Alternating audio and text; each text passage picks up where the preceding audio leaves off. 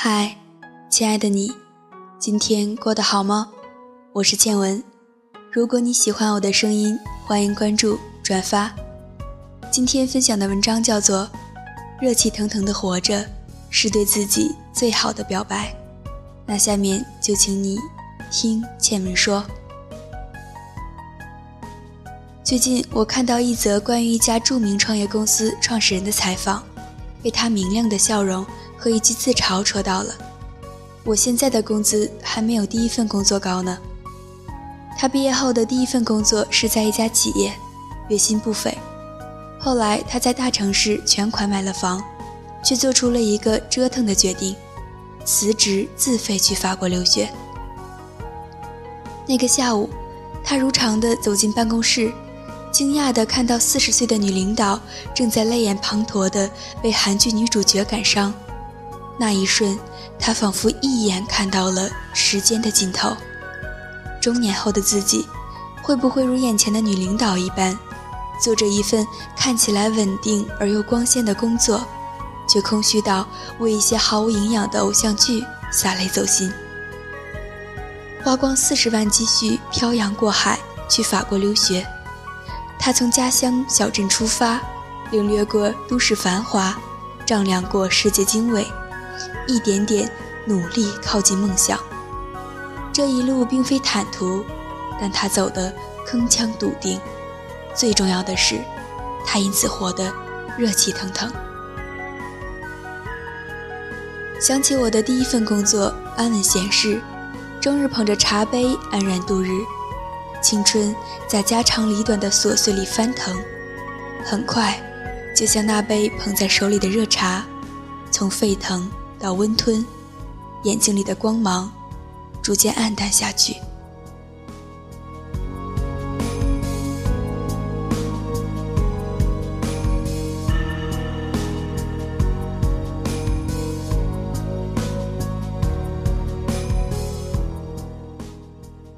很多人调侃九零后已经进入了中年，正如我看到的某些年轻人，他们或许穿着最时髦的衣服，却有着茫然和死气沉沉的一张脸。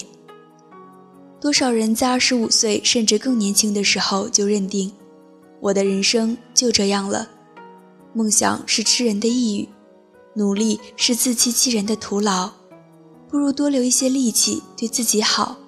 不再做无意义的挣扎。我在旅途中认识一个女生，二十七岁，在家乡小城做着一成不变的工作。我们坐在小酒馆里，对着窗外的月亮聊天。他无限惆怅地说：“好想和你一样去北京闯荡，去更大的平台，认识更专业的同行。可是大家都说，你何苦对自己这样残忍呢？”我看着朦胧月影下那么年轻光洁的一张脸，却透着老气横秋的沧桑感。有趣的是，我在另一次旅行中认识了一个意大利姑娘。三十四岁那年，她捏着一张窄窄的机票，就从意大利跑到了美国，去念她喜欢的教育学硕士，甚至把小鲜肉男友都扔在了国内。出国前，她是一线时尚杂志的知名主编。在圈内风光无限，但他却敢于放弃半生积累，换个喜欢的方向，重新开始。他告诉我，哪怕不再年轻，我也想看看自己在喜欢的领域会有怎样的收获和成长。三十六岁的姑娘谈起未来，脸上的雀斑仿佛都在跳舞，少女感简直要溢出来。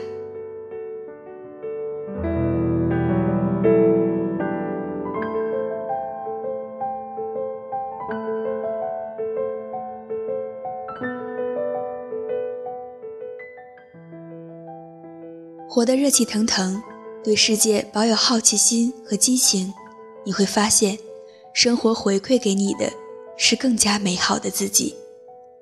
我的一个女友，过去的生活两点一线，每天在固定的换乘站买固定牌子、固定口味的饮料。我去她的城市旅行，发现她连最著名的景点都没有去过，城中好玩有趣的料理店，她也闻所未闻。整个人无精打采。我叹气：“你也太不热爱生活了。”他狡辩道：“可是我对自己也很好的，每年也会买点硬货出境旅行。”不，爱自己不是照着时尚榜复制一份购买清单，花掉血汗钱换取朋友圈一年一度的旅行大赛。爱自己与否，是在所有没有镁光灯的平常日子里，有没有活出了心中的热爱。有没有每天醒来都有所期待？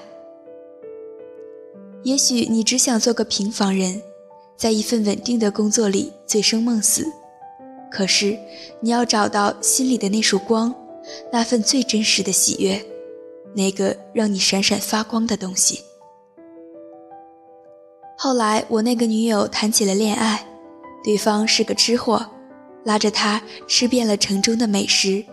带他去游泳、健身，他在味蕾的探索里发掘到乐趣，开始尝试打破安全感的边界，去探索更大的世界。现在的他，整个人神采奕奕，读书、健身、跳拉丁舞。他说：“热气腾腾的活着，我比以往任何时候都更爱自己。”是的，爱自己的最高级是热气腾腾的活着。心中有温度和好奇，你才会感受到生命的蓬勃和意义，你的世界才会更加宽阔而有趣。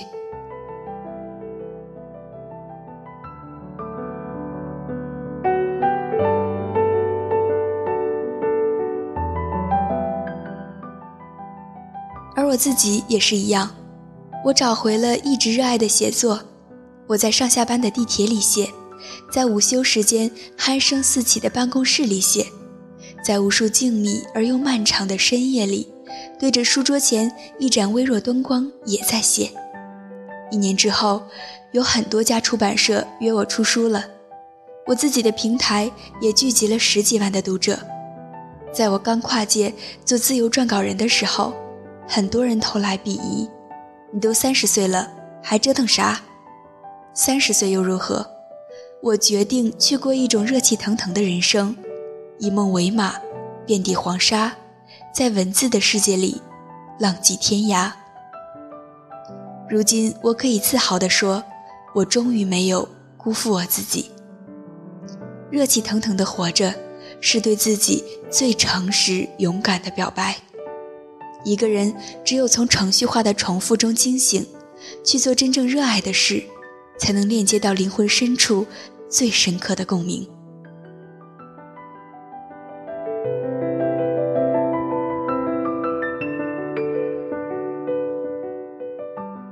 好了，那今天的文章就分享到这里。想要继续听我的声音的小耳朵，可以下载荔枝 FM，搜索主播倩文或 FM 三四四九六五一三四四九六五一，点击关注就可以收听我的不定期更新啦。每个睡不着的夜晚。让我的声音陪你入睡，晚安，好梦。